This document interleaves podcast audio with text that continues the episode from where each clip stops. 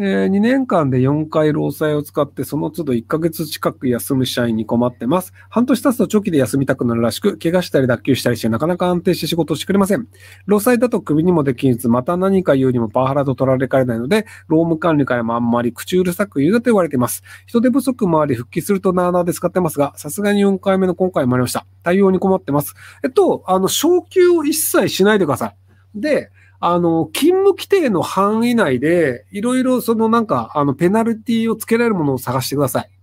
で、もしペナルティが見つからないのであれば、その人は給料分働いてると思うんですよね。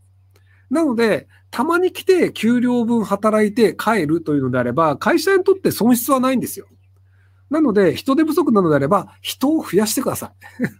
要は、あの、人を雇用すると。で、労災って、あの、その、会社が給料を払うわけじゃなくて、あの、社会保険庁の方からお金が来るので、なので、休みたいんだったら休めば、別に俺たちの会社から金が減るわけでもないし、っていう話なので、なので休めばいいし、で、帰ってきたら、その、ペナルティになるようなことをしてないのであれば、それは給料分働いてるってことなので、何の問題もないと思うんですよね。で、ただ、その、他の社員のその手前のなんかあのお手本にならないとかであれば、それはその昇進をさせないとか、昇給をさせないっていうレベルで、あくまで給料の範囲内でやってるよね、この人はっていう対応をすれば、対応をすればいいんじゃないかなと思います。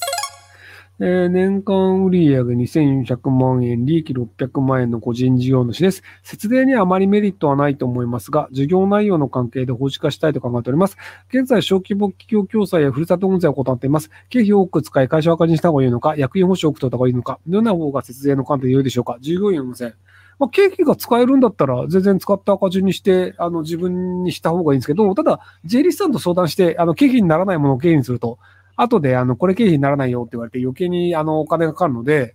なので、その、事業の方向性とかと、あの、まあ、こういうものが好きとかで、例えばタレント業って、あの、服とか、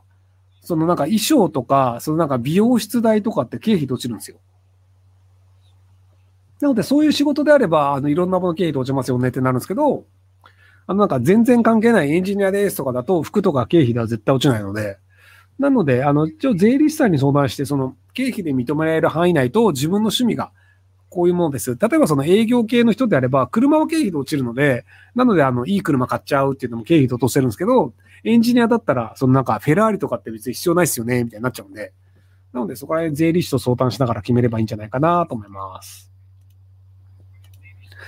えー、先ほどスパチャをさせていただきましたものです。音中と様を同時に弾かない、ごホームや消すなど、常識以前のことが優しく説明しても、義母と主人には伝わりません。主人は個人事業主なので、取引先に軽減に思われないようにするためにはどうすればよろしいでしょうか。まあでも、今の時点ですでにそれなりに個人事業主として食えてるのであれば、別にほっといていいんじゃないですかね。その、ご方面消すってしなくても別になんか、いや、常識以前のことって書いてあるんですけど、一応それ常識なんですけど、ただそれをやらなくても別にあのトラブルがないのであれば、ほっといてあげていいんじゃないですか？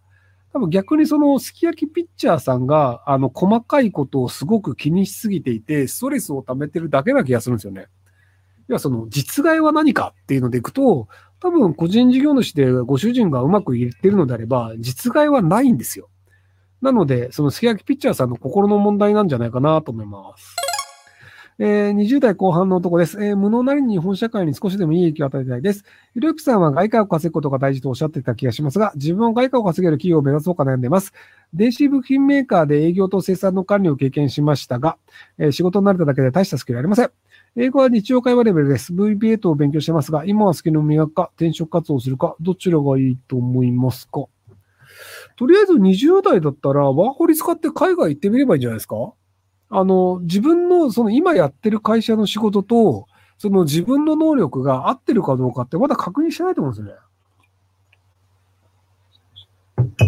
あの、海外に行ってみて、そのなんか適当にパン屋で働いてみたら、パンを焼く才能が異常にあったとかっていうパターンもあるんですよ。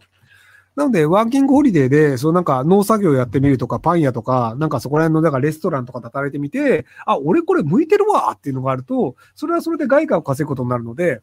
なので、日本の中で働いている限り、その、なんか、日本の会社に向いてるかどうかっていうのがあるんですけど、もし外貨を稼ぎたいっていうのをちゃんと思うのであれば、あの、さっさと外国に行って、外国で仕事をすると、それは外貨を稼ぐということです。なので、あの、オーストラリアに行って、なんか、あの、こう、ブドウを積む仕事とかでも時給1500円ぐらいなんですけど、でもそれも外貨を稼ぐことになるので、ひとまず、あの、ワーキングホリデーで、あの、海外に行くっていうのをやってみた方がいいんじゃないかなと思います。